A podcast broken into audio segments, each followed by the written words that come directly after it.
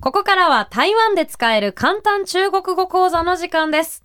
さあ、今週も吉田さんに中国語の簡単フレーズを一つ教えていただきます。はい。今日は何を教えていただけるんでしょうか写真撮ってください。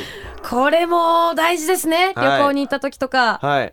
写真を撮ってください。行きましょうか。はいお願いしますえー。请帮我拍照。チンパオをパイツァオ。はい。はい。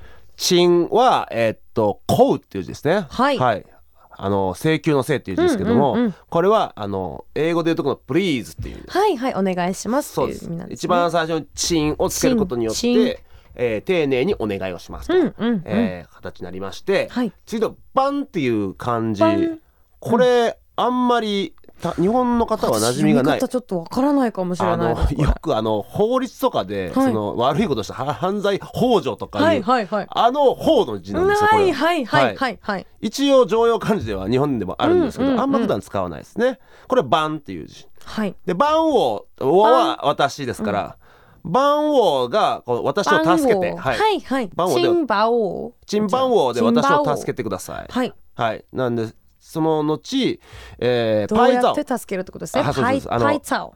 パイはえーと拍手の拍なので、うんうんこれは、えー撮る写真を撮るという意味になりましてザオは照らすという字でこれはまあ写真という意味ですね、で写真を撮るでパイザオパイツァオ。はいザオザオこれはソリジタ音なんでちょっと発音が難しいですね、あとは ZH のとこですそうね。です絶対値なんでえーソリジタ音ですねチンバンををパイザオチンバンチンバンをパイザオでチすねンバオをパイツァオ。はいでしたはい、写真を撮ってくださいということですね。ぜひフレーズの復習に、ポッドキャストも活用してみてください。